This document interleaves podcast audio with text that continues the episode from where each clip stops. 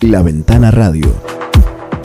Comenzá el día informándote de lo más importante, resumido y actualizado en Forti 106.9.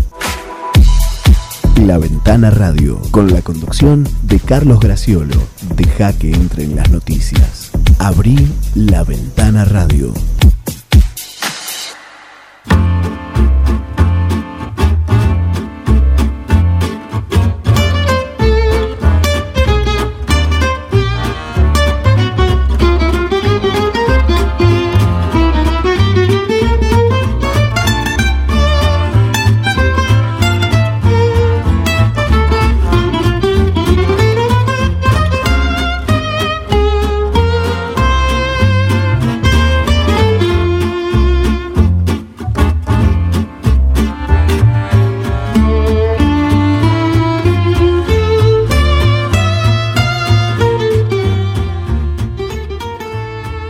Hola, hola, buenos días. Bienvenidos a Forti, bienvenidos a la Ventana Radio. Bienvenido a esta nueva edición aquí en en el centro neurálgico de 9 de julio, aquí en Forti, cuando son las 8.04 de la mañana en una jornada relativamente fresca pero aceptable. Eh, de todas maneras hay 4 grados en estos momentos sobre 9 de julio. La máxima va a llegar hasta los 14 y el cielo está nublado en este momento. ¿eh? Eh, eh, es una característica que se va a mantener durante toda la jornada.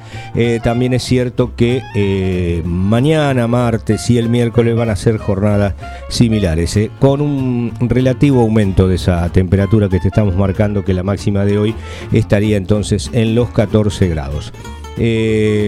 Lunes 7 de junio con, bueno, con notas, con noticias, con, con mucha información, como ocurre siempre eh, los fines de semana que se trasladan al lunes, mm, con cuestiones que tienen que ver con lo de siempre, con los resultados del COVID, con algunas cifras, eh, no sé si decir alentadoras, pero por lo menos no tan preocupantes como las que venían, eh, con eh, cifras que están mostrando una eh, relativa baja, seremos cautelosos, no nos vamos a entusiasmar, pero por ejemplo, el 9 de julio se han dado eh, cifras que así como cada día marcábamos un ascenso, ahora se está marcando un, descenso eh, y si bien se siguen produciendo mm, nuevos casos, nuevas altas, también hay altas eh, o nuevo ingreso de casos positivos a la estadística, hay altas muy, muy significativas que van reduciendo ese balance, van reduciendo esa cantidad de casos activos. Todavía estamos lejos de lo deseable. Eh, lo deseable siempre sería cero, pero como se sospecha que vamos a convivir con esta situación durante mucho tiempo, bueno, eh, estamos por ahora conformándonos con esta baja, eh, que desde el viernes, cuando nos fuimos, teníamos una placa que ya había bajado, el jueves había sido de 553 casos activos, pero el viernes cuando nos retiramos de la radio había salido la nueva placa con 522, bueno, la cifra de ayer eh, se estacionó en 461 casos activos, o sea que es una baja eh, bastante, mm, bastante notoria, si se quiere, de, la cantidad de casos que hubo en semanas anteriores. Y algo parecido ocurre con las cifras del orden nacional. Si bien, mm, y no es la primera vez, ni será la última que, los que lo decimos, las cifras de los domingos, fundamentalmente de los domingos, suelen eh, ser menores por que el trabajo eh, de la estadística siempre está menguado por la, eh, la situación de licencias del personal que tiene a cargo eso. Bueno, eh, también es cierto que entre sábado y domingo, este último fin de semana, fueron eh, menores las cantidades a los dos fines de semana anteriores. ¿m? De, mm, del mes de mayo, eh, mm, tenemos aquí las cifras que, redondeando, había entre el sábado 22 y el domingo 23 de mayo 57.000 casos ¿m? de contagio en, todo el país. Al fin de semana siguiente, esto es entre el, último fin de semana de mayo, 29 y 30, esas cifras estaban ya en eh, 50.000.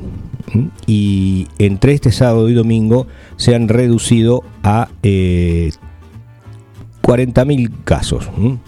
23.627 el sábado, 16.415 ayer domingo, hacen ese total de 40.000 casos. La, la tendencia está, la tendencia está, bueno, eh, esperemos que, se siga consolidando.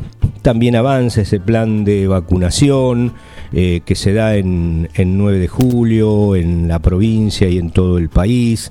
Eh, por ejemplo, la portada de el 9 de julio del día viernes hablaba de la cifra récord porque habían llegado 6.180 vacunos, vacunas perdona, 9 de julio y y que también eh, los mayores de 70 años, bueno, fue un, fallido, ¿no?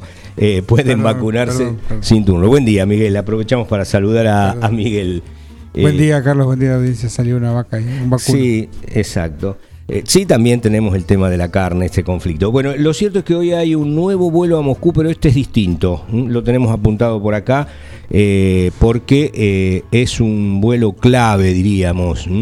Va en busca del principio activo para producir la Sputnik en la República Argentina.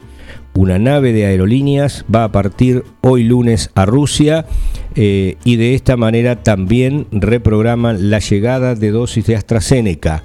Eh, ¿A qué va este vuelo a Moscú? Como decimos, este vuelo distinto que no va a buscar vacunas justamente, sino los componentes 1 y 2 de la vacuna, el principio activo, que es ese elemento clave que se va a fabricar en el laboratorio Richmond, donde, bueno, en estas últimas jornadas las declaraciones de Marcelo Figueiras, el, CEO de Richmond, eh, aclaraba puntos o daba detalles de cómo va a ser esa situación que, bueno, eh, permitiría la fabricación de 500.000 eh, dosis semanales y de esa manera ir cubriendo todas las, las, solicitudes o las necesidades del país en una forma más rápida.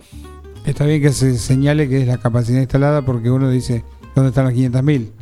Y a lo mejor la primera semana no van a estar o, la segunda. Claro, es probable que eso también ocurra. Está buena esa aclaración. No creemos falsas expectativas. hasta que eh, se aceite esa, esa cadena de producción, que así se dice. Y dependiendo de la llegada de la materia prima, la, levadura, esa primigenia que viene de Rusia. La masa madre sería. La masa madre. ¿eh? Que tan de moda se puso en estos, en estos tiempos de pandemia.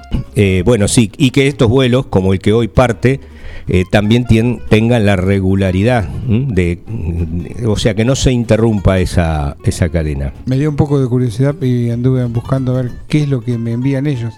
Y es un preparado biológico que tiene un proceso de inoculación de un virus o un segmento de virus a, un, a unas células, que es lo que hace esa fermentación que necesita un tiempo de, de elevado o de natural proceso. Eh, no se puede hacer automáticamente. Una vez que está eso, sí, después se, destila, se filtra, se envasa, se hace todo. Eh, seguramente de, sobre esto se va a hablar mucho en estos días y va a haber aclaraciones. También una cuestión que no, no, se aclaró debidamente y, creo que, hace falta que se diga es la mm, que, que, de la urgencia de la vacunación o de cuanto más población se inscriba, se anote, eh, para ser vacunada y, esas vacunas se apliquen, eh, también depende eh, el, proceso de la reproducción del, virus.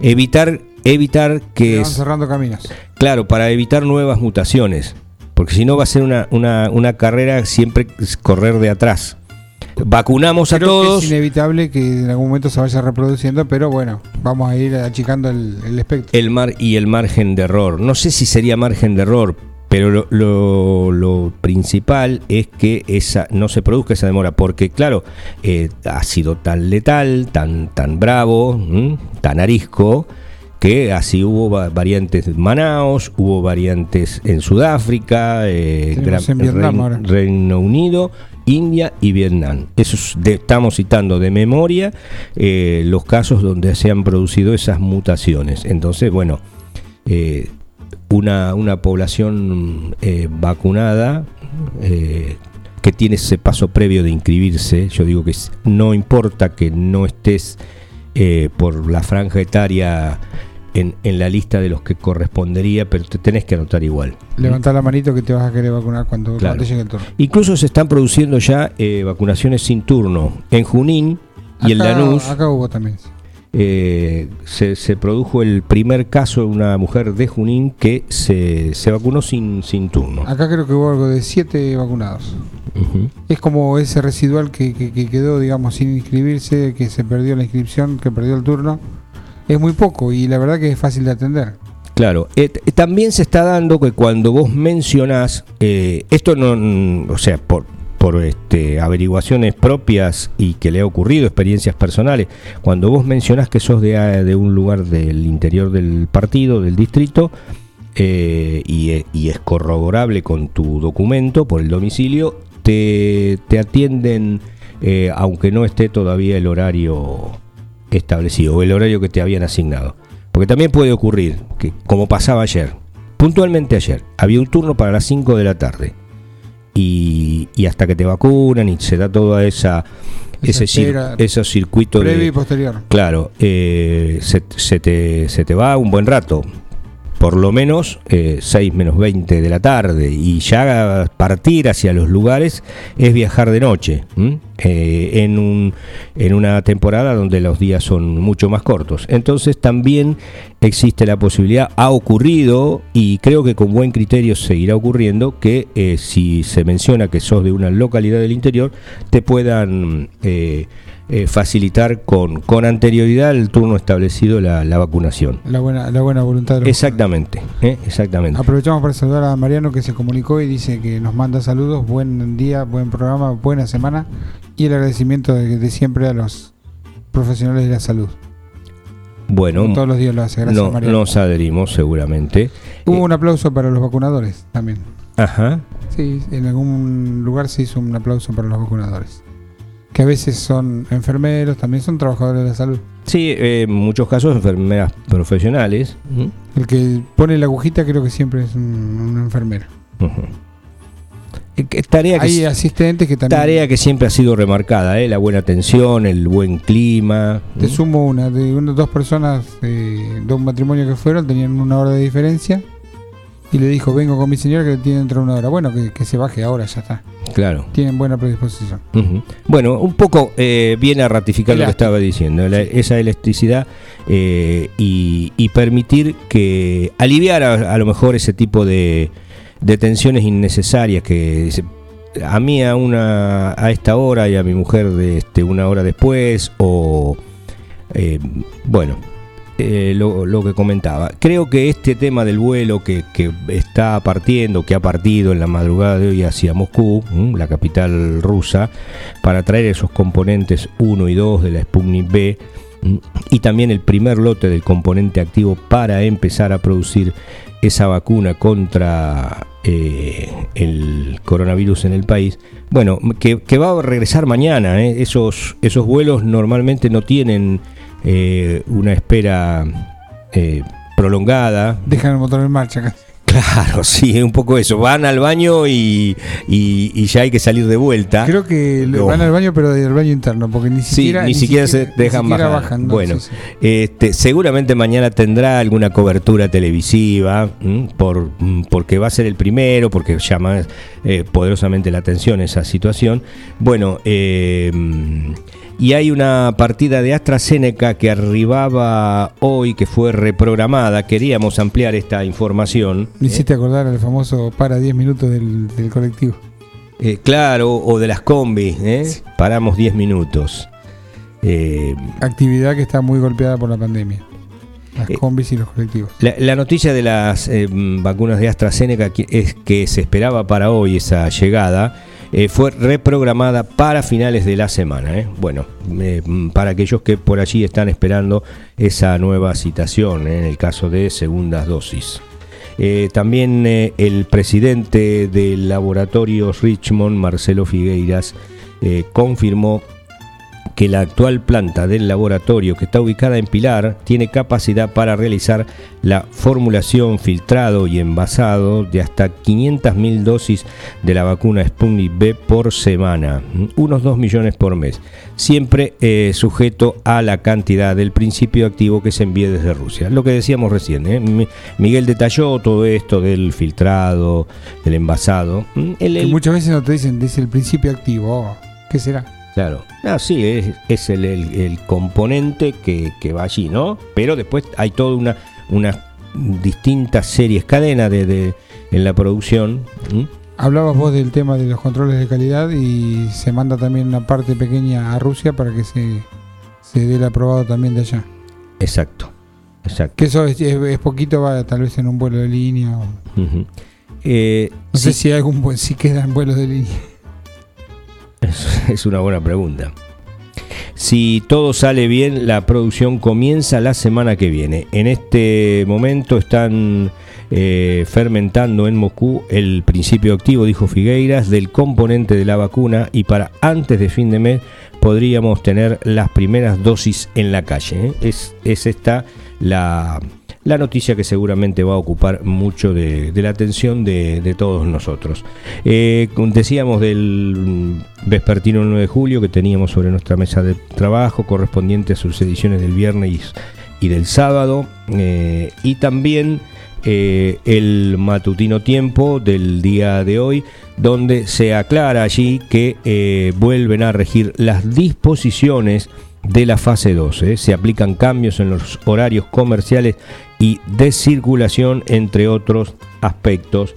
Lo, refleja allí eh, el matutino tiempo. Los horarios permitidos de circulación son de 6 a 20 horas, los comercios no esenciales de 6 a 19, los minoristas de expendio de alimentos, supermercados y kioscos de 6 a 23 horas, los locales gastronómicos de todo tipo de 6 a 19 horas al aire libre sin aforo en el interior y de 19 a 23 horas solo con delivery. Las profesiones liberales, esto tiene que ver con personal doméstico, oficios y obras privadas de construcción de 6 a 19 horas. Esto es luego de que se conoció la decisión del gobierno de la provincia de Buenos Aires de ubicar a 9 de julio en la fase 2 del, aislamiento preventivo por la pandemia de COVID-19, que esto es desde la jornada del pasado lunes 31 de mayo y eh, luego de este pasado fin de semana, donde a nivel nacional y por disposición de la presidencia se volvió a la instancia de confinamiento, eh, que entonces es que rigen desde hoy las eh, disposiciones de la fase 2. Eh, te dije de horarios permitidos, actividades no permitidas. Eh, se vuelve a recordar competencias deportivas en lugares cerrados y al aire libre, la venta al por menor con ingreso de clientes, prácticas deportivas grupales, bueno, las clases presenciales y actividades educativas, salvo educación especial, eh, artes escénicas, el caso de los museos, actividades y reuniones sociales en domicilios particulares. Creo que acá trastabilla un poco la, la, decisión o la disposición porque es el, punto más difícil de que se haga cumplir y se ve a simple vuelo de pájaro que eso no es así, ¿eh? porque ni siquiera nadie tiene la la perpicacia de llegar a los lugares caminando o en bicicleta, cuando vos ves muchos autos en determinado lugar, es que ahí hubo una reunión o la está o está ocurriendo.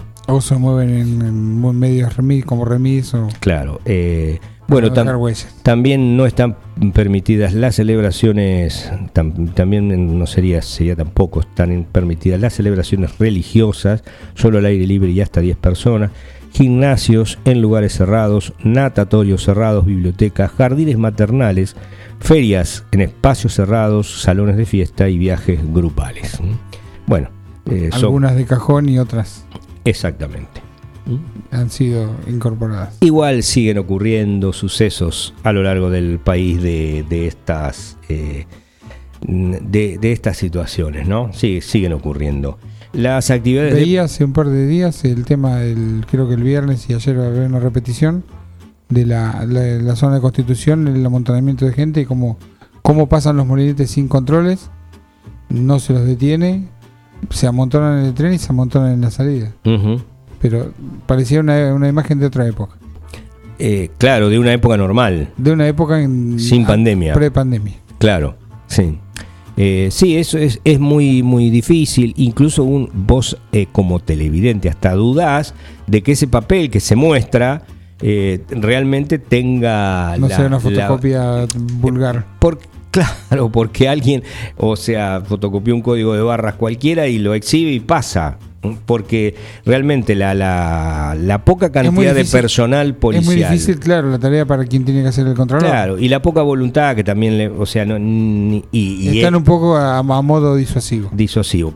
Ponerse a detener y a mirar eh, detenidamente cada cosa u- eh, provoca también otro amontonamiento peor.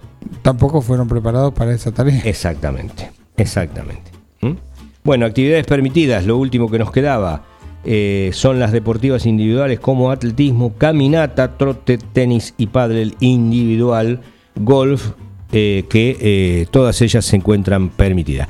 También anda dando vueltas siempre en el, en el contexto de las mm, charlas, sobre todo masculinas, ¿no? Eh, de- del tipo de, me parece que este año tampoco vamos a tener eh, fútbol en 9 de julio. Y bueno, eso es una conjetura que corre por cuenta de quien la realiza. Es puro azar, es pura...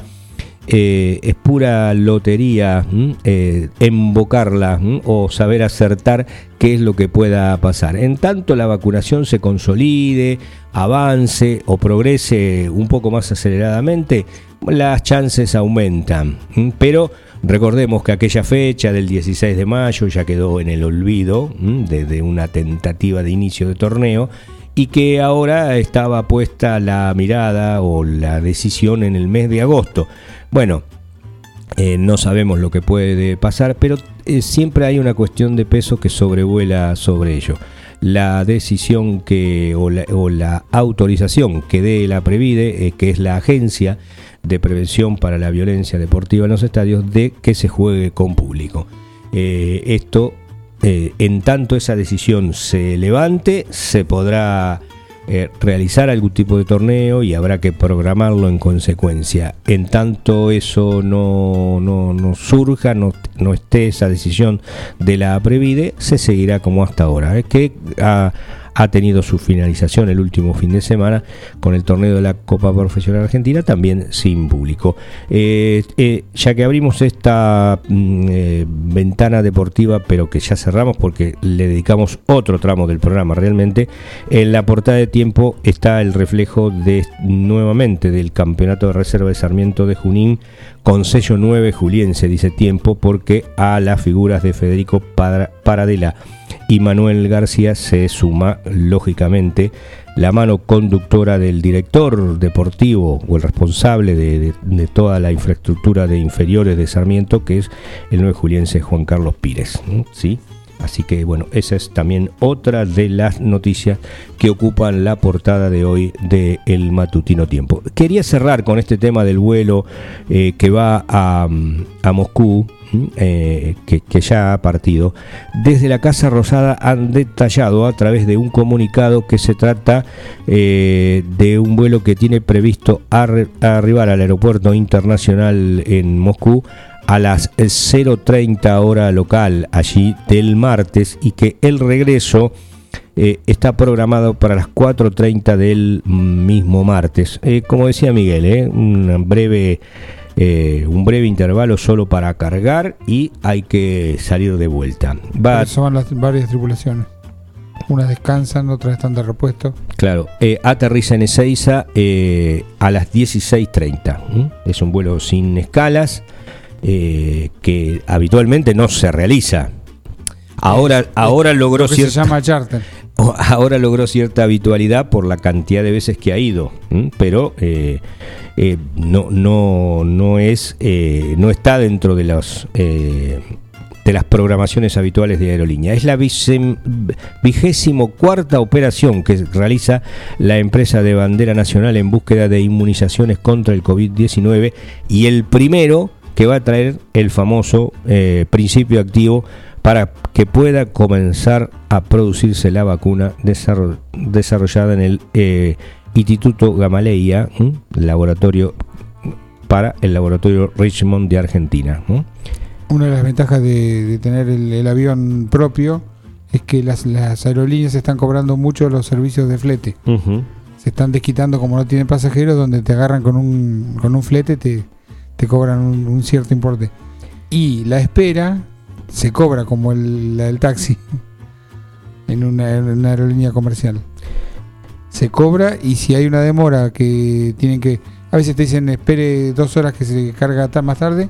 Hay penalizaciones y son en dólares y son números interesantes. Yo te voy a apostar al aire que no va a faltar quien diga que un vuelo privado eh, es más barato, nos va a querer hacer creer que un vuelo privado es más barato que este de aerolíneas. Exacto. ¿Mm?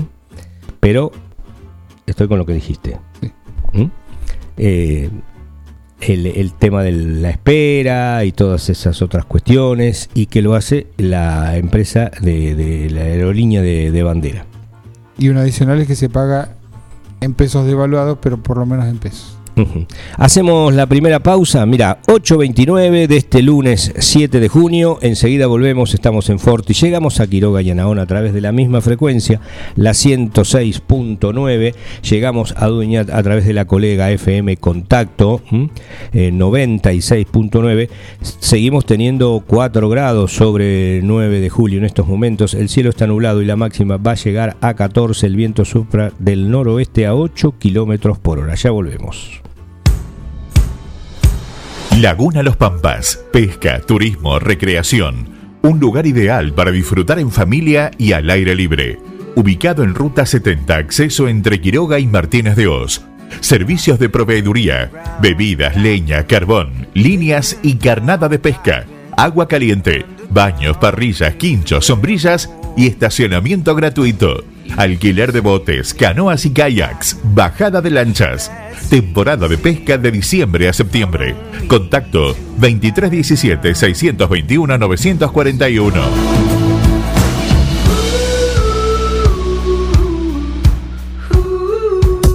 Salames artesanales, jamón crudo, lomitos, bondiolas, chorizos secos, colorados y criollos, quesos de todo tipo, tablas de picadas.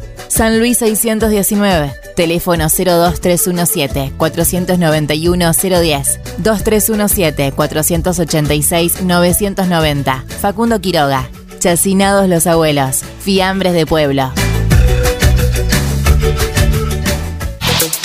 ¿Se te rompió el teléfono y lo necesitas urgente? Tenemos la solución. En Locos por el Celu arreglamos tu equipo antes de que se le termine la batería. Además, contamos con amplio stock de equipos liberados y una exclusiva línea de accesorios para que te lo lleves protegido. Robio 852. Locos por el Celu. Todo lo que necesitas para tu teléfono en un mismo lugar.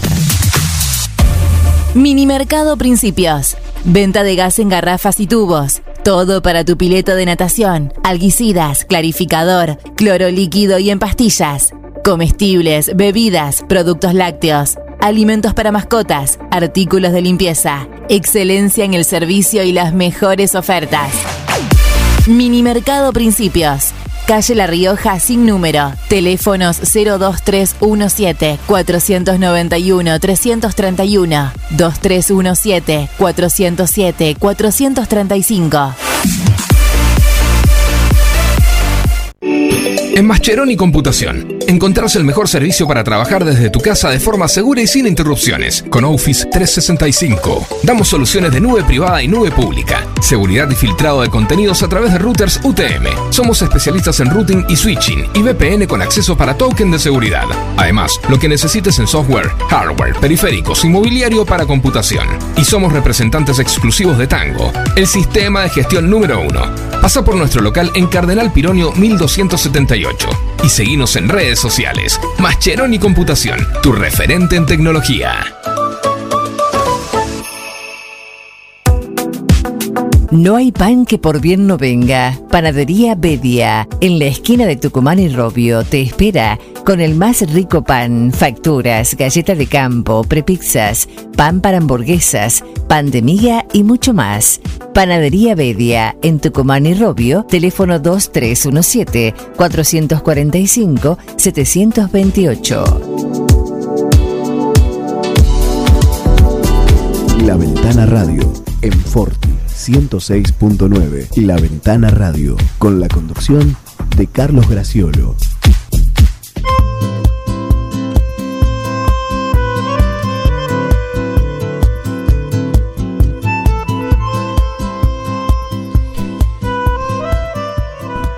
Bien, retornamos en esta jornada de cielo nublado, mm, mm, quizá desapacible se dice, ¿no? Cuando es así y que amenaza con mantenerse durante todo el día. Un accidente ayer que, generó un poco de preocupación, eh, fue anoche sobre las 19.50 precisamente en la avenida Mitre, casi Irigoyen, cuando una Trafic conducida por un hombre, eh, dio de lleno contra un eh, eh, contenedor de basura, un contenedor de hierro. el impacto fue lo suficientemente fuerte como para mover el contenedor. si bien, bueno, hubo allí personal de tránsito y efectivos de la policía preocupados por, por la situación del conductor, la información que manejamos es que este no ha sufrido lesiones. ¿eh? Así que, bueno, un, horario tal vez eh, desacostumbrado de, transitar, estábamos dentro de las restricciones, eh, que fue que ocurrió este, este hecho que comentamos en, la, en la noche de ayer. Eh, bueno, durante la última semana dijimos que habían bajado el promedio de casos, pero aumentó el de muertes. En, los últimos siete días se registró un descenso entre el 8 y el 10% en el promedio semanal de nuevos contagios. Eh, sin embargo, el porcentaje de fallecidos subió un 4% en todo el país. Sigue siendo muy alta la cantidad de... Eh, de, personas que ocupan las UTI, eh, las unidades de terapia intensiva. Los casos de coronavirus, eh, dice DIV, que es la agencia de diarios y noticias bonaerenses, que se nutre de toda la información nacional, regional y, e internacional, pero que, digamos, alimenta los suplementos de muchos de los diarios de la provincia Tal es el caso de el suplemento extra que acompaña las ediciones de tiempo. Bueno, está hablando de eso, que los contagios han bajado en el interior y en el denominado AMBA, eh, reducir la movilidad eh, y aumentar el ritmo de vacunación está dando efecto, dijo Nicolás Kreplag. Eh, los contagios de coronavirus se han reducido un 10,3% en todo el territorio bonaerense la última semana y bueno, los motivos son eh, reducir la movilidad y aumentar el ritmo de vacunación que es lo que está dando efecto y eh, ya lo empezamos a ver, dijo el viceministro de Salud bonaerense Nicolás Kreplak. Eh, cerramos la semana con una caída del 10,3% con respecto al anterior, que alcanza un 17% desde el pico de hace dos semanas. Gracias, eh, pueblo de la provincia, este es su esfuerzo y compromiso, amplió el funcionario de Kishilov en su cuenta de Twitter. En rigor, los casos bajaron de 10.973 promedio diario semanal a 9.950 en todo el territorio mientras que en el AMBA pasaron de 7.446 promedio semanal diario a 6.954 y en el interior de 3.491 a 2.961. ¿Es una baja mm, profunda, tremenda? No, pero eh, es una baja que una, eh, digamos, consolida la otra, porque se dio en los tres lugares. Se da en el interior de la provincia, se da en el AMBA eh, y se da en, en general en toda la, la provincia. Eh, una cosa es el interior y otra cosa es el, Gran La Plata o los grandes conglomerados urbanos de, la provincia. Eh, son, son cifras alentadoras que eh, dan muestra de que a veces las medidas, bueno, cuando son efectivas. Y a, pesar de que muchos eh, se quejan por la falta de cumplimiento, ¿no? Un poco era, la conversación que teníamos con Miguel, la, cantidad de autos que a veces se ven en los fines de semana, los días laborables, donde se supone que hay más esenciales de lo que realmente deben ser. Imagínate si se cumplieran a rajatabla, tendría un efecto más pronunciado. Claro, exactamente. Pero bueno, también está eso de que eh, los tiempos son distintos, no han transcurrido ya 15 largos meses y no, no es lo mismo, porque los argumentos, bueno, siguen siendo esos, ¿no? Que la necesidad de, cada uno o de cada una de, trabajar, de lograr el sustento para eh, pagar impuestos y servicios que siguen llegando. Eh, eso eh, es una, una cuestión que, no se puede evitar. Han detenido a un médico que es falso, sería un falso médico, que atendió a más de 500 pacientes, entre ellos varios niños, eh, se desempeñó al menos tres años en la clínica Luz Uriaga, utilizaba los números de matrícula de una doctora que no ejercía. Eh, la policía bonaerense, esta noticia empezó a aparecer ayer, eh, detuvo a un hombre que se hacía pasar por médico y atendió a más de 500 pacientes en los últimos cuatro años en una clínica de Lavallol, Lomas de Zamora, el partido de Lomas de Zamora. El hombre decía especializarse en neurología y pediatría, mira vos, y había robado el número de matrícula de una médica. Eh, sí, Miguel, quería decir algo. No, el tema fue interesante cómo lo descubrieron, no sé si lo tenés ahí a la vista. Eh, se lo acusaba, vamos a ver cuando lleguemos, ¿no? De ejercicio ilegal de la medicina y la usurpación de títulos en concurso ideal con el uso eh, e instrumento público falso. ¿Cómo lo descubrieron? Era con, salió de su casa con el maletín y el estetoscopio colgando. Claro, pero ¿cómo llegaron a los datos a él? A ver. Por medio de la Embajada de España. Una persona necesitaba un certificado llevó el certificado con el número de, matrícula y las autoridades españolas dijeron que no coincidía con su registro. O sea, ellos peinaron el registro antes que nosotros. Entonces, tenía ese número, va, pide un certificado y con ese certificado se acerca, se contacta a la profesional que estaba utilizando el número y ella fue quien hizo la denuncia y ahí vino la Ah, la profesional que tenía la matrícula. Eh, que se estaba utilizando su título. Pero la incongruencia de los datos saltó por la Embajada de España. Gracias a los hermanos españoles. Mira vos. Eh, el, este caballero se llama Carlos Alberto Murguía, eh, atendía en el Centro Médico Laboral Luzuriaga, que está ubicado en la calle Luzuriaga al 200 en Lavallol, partido de Lomas de Zamora, y en los distintos allanamientos a la clínica y a su domicilio, la justicia de Lomas de Zamora secuestró 100 historias clínicas de adulto y unas 200 de menores, además de contratos, sellos y documentación de interés, así como una gran cantidad de instrumentos médicos, remedios, recetarios, sellos apócrifos y otros elementos de prueba. Y un rosador de queso. Y, sí. Siempre, siempre es un celular, un mapa claro. y un rosador de queso. Eh, al momento de su detención, Murguía cargaba un maletín de médico en el que llevaba tarjetas donde se presentaba como socio gerente de la clínica. Claro, también tenía aspiraciones empresariales el muchacho. Podía ser dueño de la clínica, pero no era médico. Claro. Y hasta un estetoscopio, mientras que en su clínica, que ya había sido eh, allanada eh, por orden judicial, tenía colgado un título de la Universidad del Salvador. Según los investigadores, este Murguía nunca estuvo en la Universidad del Salvador, ni en ninguna otra, al menos cursando una materia vinculada a la medicina. Ni siquiera eso. Peligrosísimo. La causa contra Murguía empezó en 2019 cuando una mujer fue a su consultorio de la calle Luzuriaga porque necesitaba un certificado médico para presentar ante la Embajada de España. Eh, sin embargo, los representantes de la sede diplomática le informaron, según sus registros, el número de matrícula que no correspondía a Murguía, sino a una doctora llamada Sabrina Natalia S. Ese es el apellido, se mantiene en reserva. Claro, y por lo tanto el certificado médico carecía de validez. Bueno, la mujer eh, con, mm, contactó a la médica a través de LinkedIn, la red mm, eh, una red social para contarle lo sucedido, volvió a pedir un turno con Murguía para pedirle una receta médica y luego entregársela a la doctora y con esa evidencia la verdadera médica que no ejercía, Sabrina Natalia S., pudo radicar la denuncia. Bueno, eh, esto fue lo, lo que ocurrió y finalmente la detención. Digo que no es el primer caso. Pone en duda el mecanismo de controlador si saltó por una un accidente, digamos. Eh, sí, exactamente. El mecanismo de contralor está, que va, habría que revisar. Eh, se produjo algo similar este año ya, que ya está en juicio, en la provincia de Córdoba.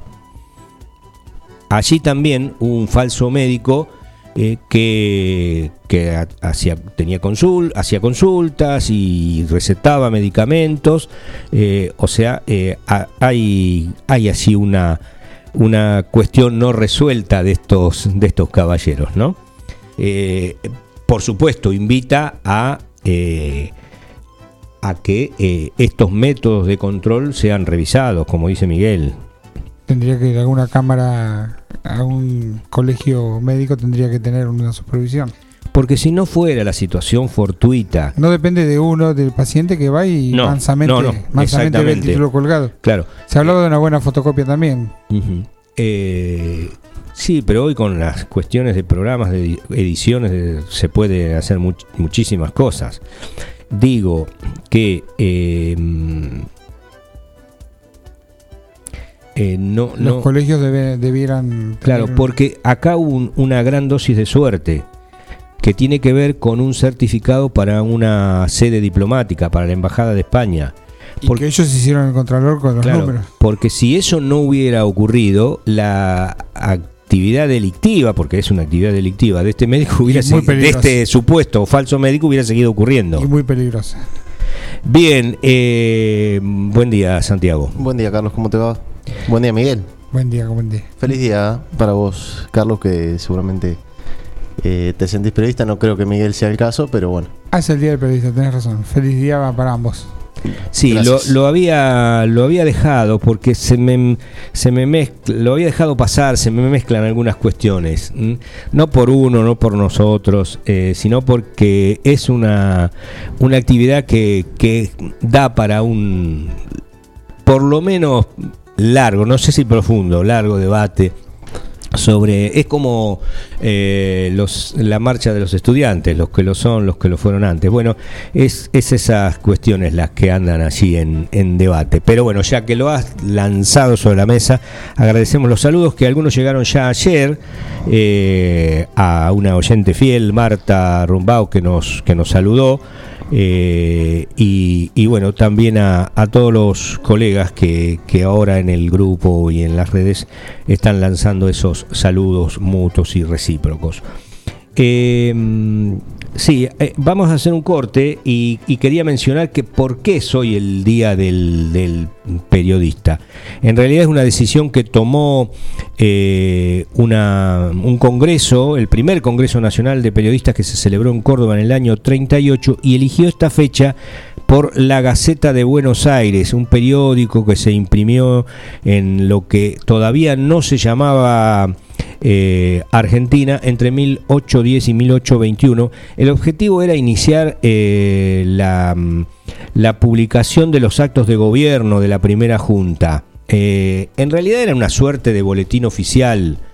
fue redactado por Mariano Moreno con la ayuda del sacerdote Manuel Alberti, los dos integrantes de la primera junta, y también otro otros integrantes como Manuel Belgrano y Juan José Castelli que colaboraban. Digo esto porque era una población eh, normalmente no muy instruida, eh, con mucho analfabetismo. Sin embargo, estos caballeros, estos jóvenes, porque no eran más que jóvenes, eh, tomaron, tomaron cabal conciencia de lo que era una verdadera revolución. o por lo menos separarse de España. no, sé si eso decía, vamos a hacer una revolución. ese título se lo dio después la, historia.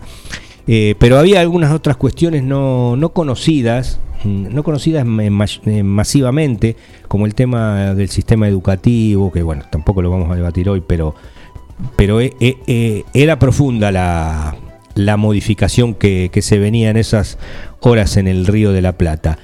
La Gaceta, decíamos, fue, mm, fue fundada el 2 de junio mediante un decreto que establecía que el pueblo tiene derecho a saber eh, la conducta de sus representantes y su primer número apareció el jueves 7 de ese mes, pocos días después, luego de que eh, de esa primera decisión. Eh, Mariano Moreno escribía por allí en su primera edición, ¿por qué se ha de ocultar a las provincias sus medidas relativas a solidarizar su unión bajo un nuevo sistema? Hay que tener en cuenta el, el correr de la redacción de, de la época también, ¿no? ¿Por qué se les ha de tener ignorantes de las noticias prósperas o adversas que manifiestan el sucesivo estado de la península? ¿Mm? Se refería a las noticias sobre lo que ocurría en España. Para el logro de tan justos deseos, ha resuelto la Junta que salga a la luz un nuevo periódico semanal con el título de La Gaceta de Buenos Aires. Esto lo publicó ese 7 de junio de 1810. Después tenemos algunas otras cuestiones que tienen que ver, que ver con la, propia vida de Moreno, que eh, se recibió de abogado en, en Chuquisaca, en lo que es hoy Bolivia, y eh, murió y fue arrojado a las profundidades del mar eh, cuando era un muy muy joven, ¿no? La Tam- famosa frase, a Moreno lo tiraron al agua. Eh, s- ¿Sabés qué pasaba? Que como ahora, viste, cuando a alguien se lo quiere alejar de la política local, eh, bueno, Se le da una embajada. se le da una embajada, se lo premia, y ese era el motivo de la, de la situación del viaje de, de Moreno a, a Inglaterra. ¿m? Pero bueno, no llegó. Se- Nunca quedó claro del todo si fue un envenenamiento eh, de, de la, de la gente que rodeaba a Saavedra. Eh, la historia no, no, no lo ha podido confirmar. Siempre lo decía Tato Bores en, en- en el cierre de su programa. Había una voz en off que decía, a Moreno lo tiraron al agua. Exactamente. 8.49, eh, hacemos una pausa muy breve y ya volvemos. Docente privado. SADOP te acerca más beneficios. Somos docentes. Somos SADOP. Sumate. En 9 de julio, Corrientes 1464. No hay pan que por bien no venga. Panadería Bedia, en la esquina de Tucumán y Robio, te espera con el más rico pan, facturas, galleta de campo, prepizzas, pan para hamburguesas, pan de miga y mucho más. Panadería Bedia, en Tucumán y Robio, teléfono 2317-445-728. Salames artesanales, jamón crudo, lomitos, bondiolas, chorizos secos, colorados y criollos, quesos de todo tipo, tablas de picadas. San Luis 619, teléfono 02317 491 010, 2317 486 990. Facundo Quiroga, Chacinados los abuelos, fiambres de pueblo.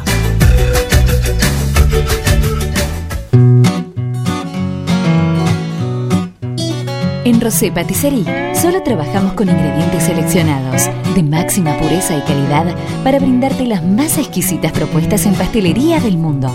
Por eso siempre vas a encontrar el perfecto balance entre sabor y precio. Acércate, descubrí el lugar donde las sensaciones empiezan de nuevo. Rosé Patisserie, sorprende a tus sentidos. Abierto todos los días. Horario corrido de 8 a 21. Mitre 976. Laguna Los Pampas. Pesca, turismo, recreación. Un lugar ideal para disfrutar en familia y al aire libre. Ubicado en Ruta 70, acceso entre Quiroga y Martínez de Oz. Servicios de proveeduría, bebidas, leña, carbón, líneas y carnada de pesca. Agua caliente, baños, parrillas, quinchos, sombrillas y estacionamiento gratuito. Alquiler de botes, canoas y kayaks, bajada de lanchas. Temporada de pesca de diciembre a septiembre. Contacto 2317-621-941.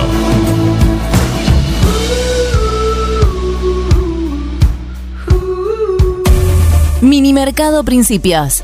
Venta de gas en garrafas y tubos. Todo para tu pileto de natación, alguicidas, clarificador, cloro líquido y en pastillas. Comestibles, bebidas, productos lácteos, alimentos para mascotas, artículos de limpieza. Excelencia en el servicio y las mejores ofertas. Minimercado Principios. Calle La Rioja sin número. Teléfonos 02317 491 331 2317 407 435.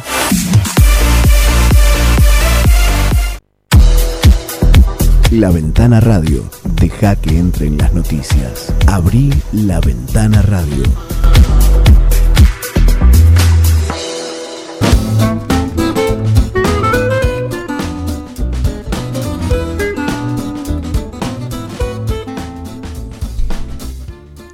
Bien, 8.52, el último tramo de la ventana radio. Abrimos ahora sí la ventanita deportiva de todos los lunes, un poco más cargada de lo habitual. El jueves había eh, ocurrido fecha de eliminatoria, se completó el viernes con el triunfo de Brasil sobre Ecuador 2 a 0.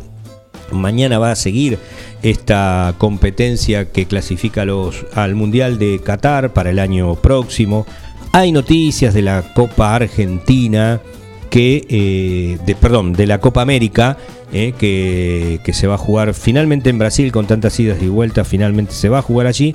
Eh, siempre queda una ventana abierta para alguna sorpresa.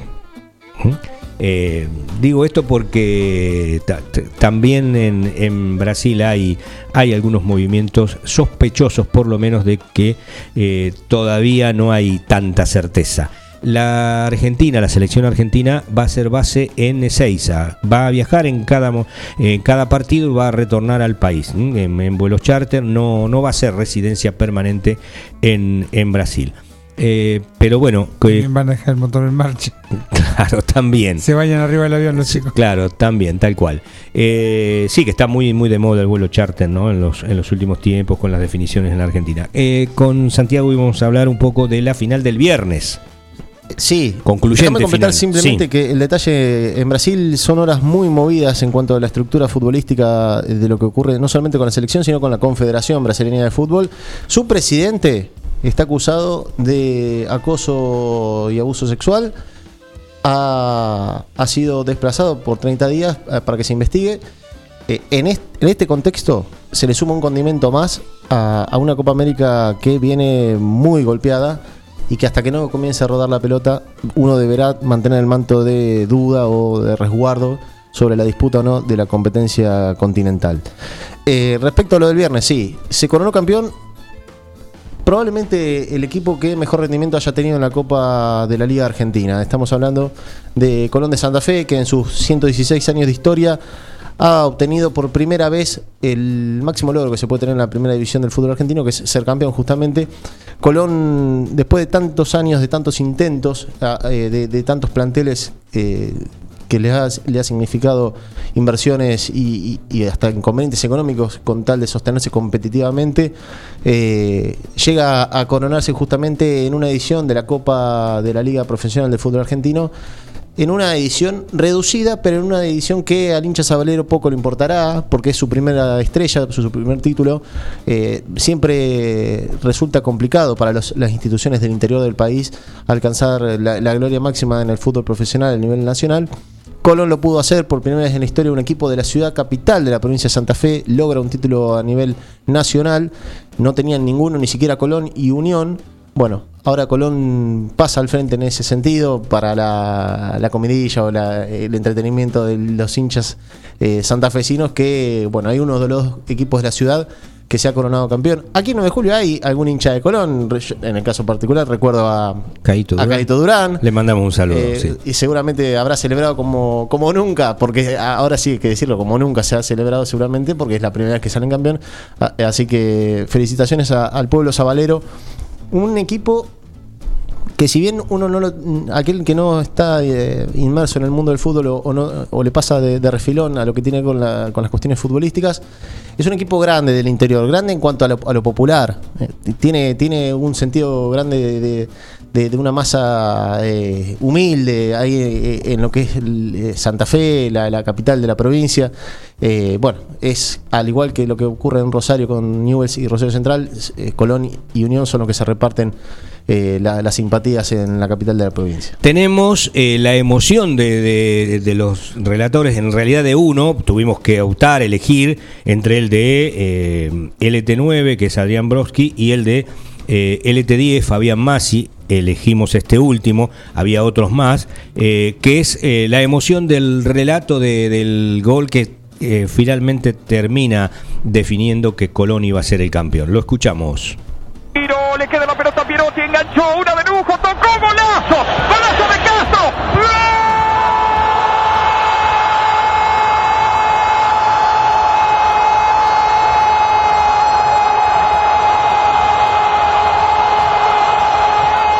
Alexis Castro.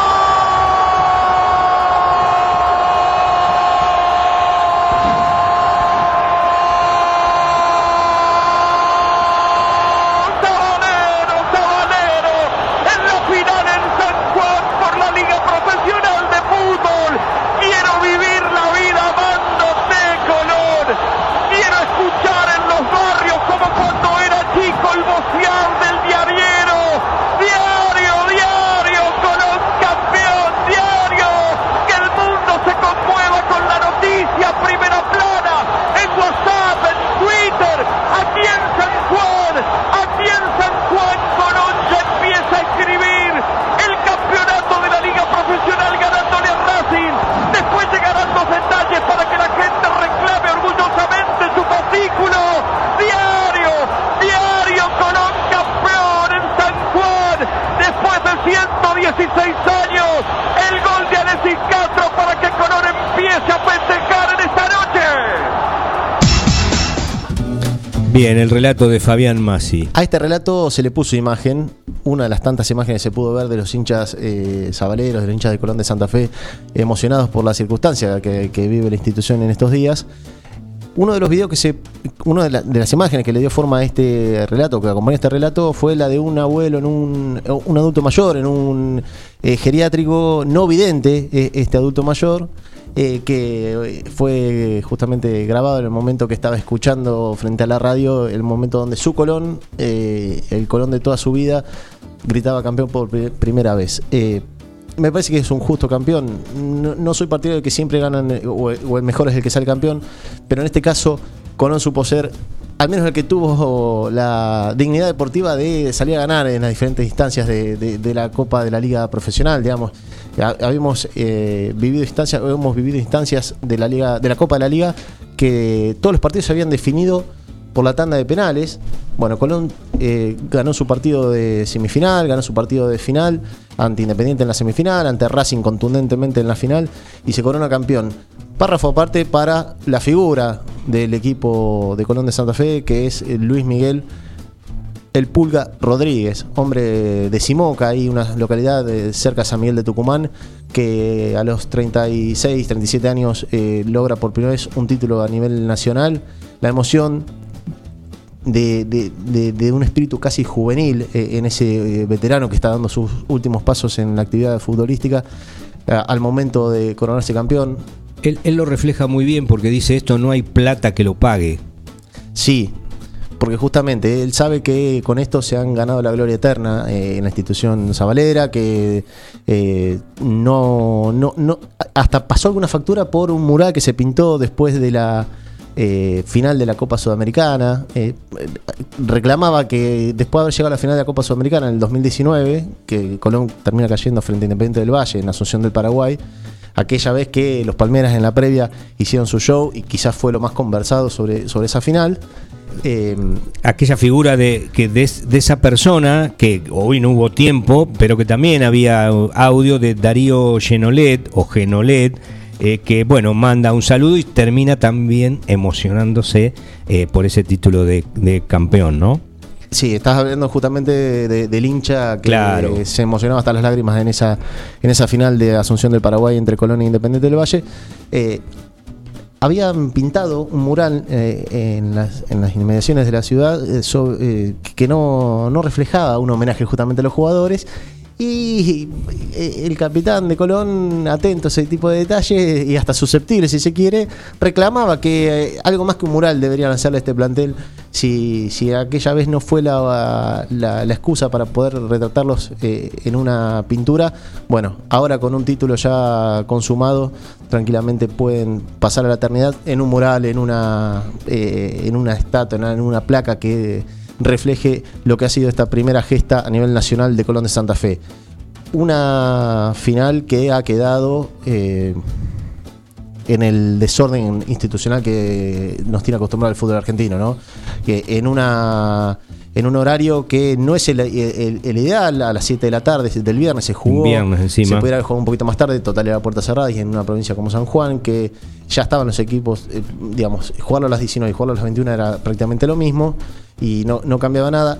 A eso se le sumaba caer o, o ubicar este partido entre dos partidos de la selección argentina dentro de una fecha FIFA y a- a- además de eso tuvieron la mala fortuna, digo, tuvieron lo- los que decidieron poner la final en este día y horario, que Carlos Tevez, eh, uno de los últimos grandes ídolos de Boca Juniors, decidió dar una conferencia de prensa 20-30 minutos antes de que comience la final. Así que quien mal anda, mal acaba, propio de estos tiempos dirigenciales que tiene el deporte en Sudamérica, que termina teniendo una final quizás no con la atención y con el lucimiento merecido que podía tener una final de Copa de Liga, pero poco le importará al pueblo sabalero que gritó por primera vez campeón en sus 116 años de vida. Muy bien, gracias Santiago, gracias Miguel. Nos vamos con una buena noticia, podríamos decir, porque ha, ocurrido una sustancial baja en los casos activos. Según la última placa del comité de crisis, teníamos 461 ayer, hoy se ubica en 415.